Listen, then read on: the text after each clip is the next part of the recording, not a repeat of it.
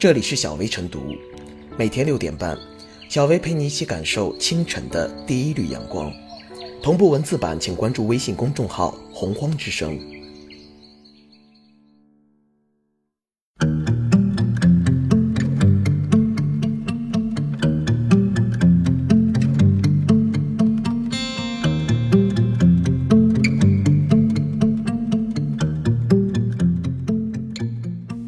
二零一九年十一月时政热点精选：一，二零一九年十一月一日，中共中央宣传部举行新闻发布会，邀请六部门负责人介绍党的十九届四中全会有关情况。党的十九届四中全会是一次具有开创性、里程碑意义的重要会议，是党的历史上首次用一次中央全会专门研究国家制度和国家治理问题。二。二零一九年十一月一日，在中国科学院建院七十周年之际，中共中央总书记、国家主席、中央军委主席习近平发来贺信，代表党中央向全院科技工作者和干部职工致以诚挚的问候。三，十一月二日电，近日，国家药品监督管理局有条件批准了甘露特钠胶囊上市注册申请。用于轻度至中度阿尔兹海默病，改善患者认知功能。该药是我国自主研发并拥有自主知识产权的创新药，获得国家重大新药创制科技重大专项支持。四，十一月三日，我国在太原卫星发射中心用长征四号乙运载火箭成功发射高分专项高分七号卫星，并搭载发射了三颗卫星。高分七号卫星。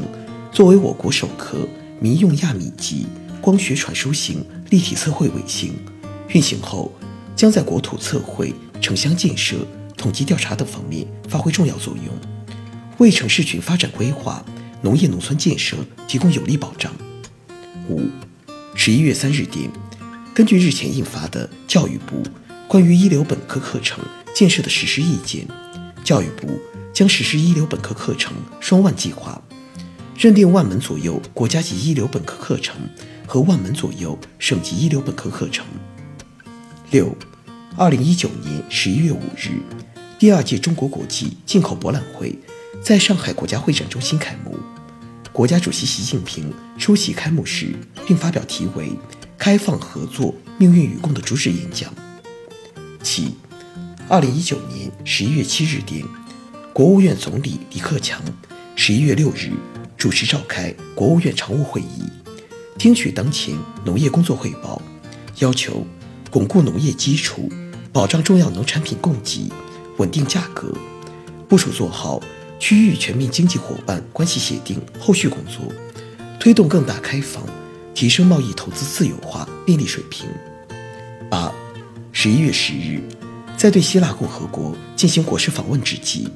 国家主席习近平在希腊《每日报》。发表题为“让古老文明的智慧照见未来”的署名文章。九，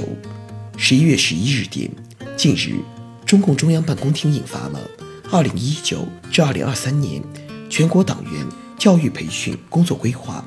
并发出通知，要求各地区各部门结合实际，认真贯彻落实，把学习贯彻习近平新时代中国特色社会主义思想作为首要政治任务。十，二零一九年十一月十二日十八时三十二分二十五秒，中通快递迎来了二零一九年第一百亿件快递，成为中国第一家达到百亿件量级的快递企业，再次刷新了世界纪录。十一，十一月十二日电，我国科学家成功研制世界首台平方公里阵列射电望远镜区域中心原型机。十二。二零一九年十一月十三日，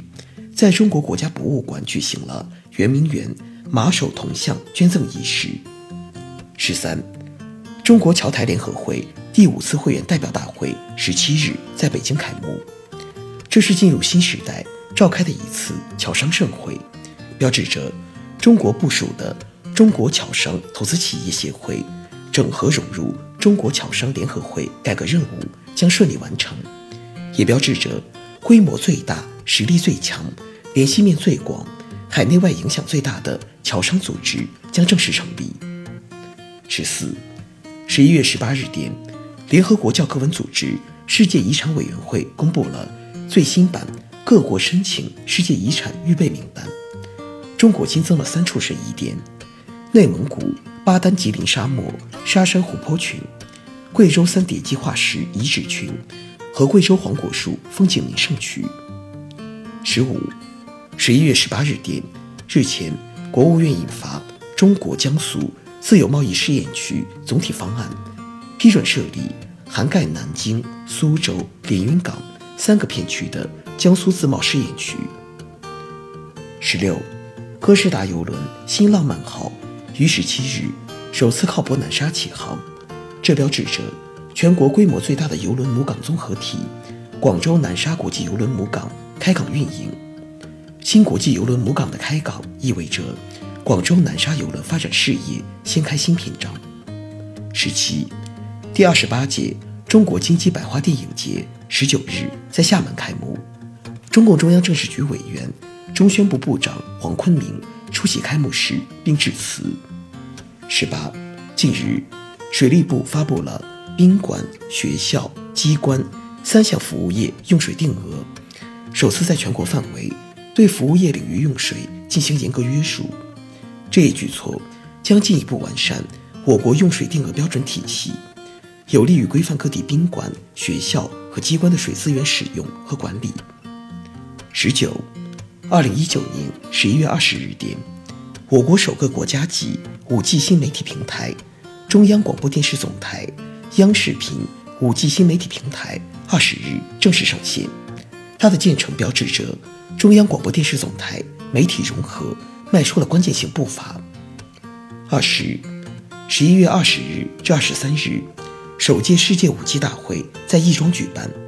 围绕“展成就、望前瞻”、“智慧城市、智生活”、“智慧交通、想出行”、“智能制造、创未来”、“智慧医疗、更健康”、“高清视频看世界”六大主题，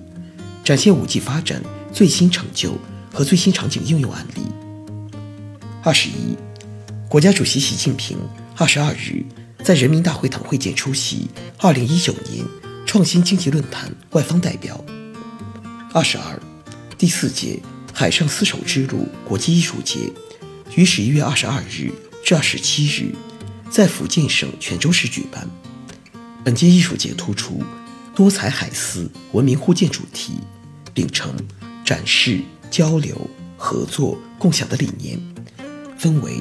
艺术展演展示、艺术发展论坛、网络艺术节三大板块。二十三，二零一九年十一月二十三日，我国在西昌卫星发射中心用长征三号乙运载火箭，以一箭双星方式成功发射第五十、五十一颗北斗导航卫星。二十四，十一月二十四日。全国医保电子凭证发布仪式在山东省济南市举行。医保电子凭证是全国医保线上业务唯一身份凭证，即日起在河北、吉林、黑龙江、上海、福建、山东、广东七个省的部分城市将陆续开通使用。这意味着，今后全国参保人员可以看病不带卡，刷刷医保码。二十五，十一月二十五日。国家主席习近平和日本首相安倍晋三分别致信祝贺，中日高级别人文交流磋商机制首次会议在东京召开。二十六，近日，国务院办公厅印发《关于切实加强高标准农田建设，提升国家粮食安全保障能力的意见》，提出到二零二二年，全国建成十亿亩高标准农田，以此稳定保障。一万亿斤以上粮食产能，到二零三五年，全国高标准农田保有量进一步提高。二十七，十一月二十六日电，国务院近日决定开展农村人居环境整治大检查，农村人居环境整治三年行动方案。此次大检查围绕农村人居环境整治三年行动方案总体要求，聚焦农村厕所革命、农村生活污水治理。农村生活垃圾治理三个方面。二十八，全国政协、民族和宗教委员会二十六日在京召开宗教界主题协商座谈会，围绕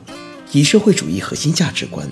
引领各宗教对教义教规做出符合时代进步要求的阐释座谈交流。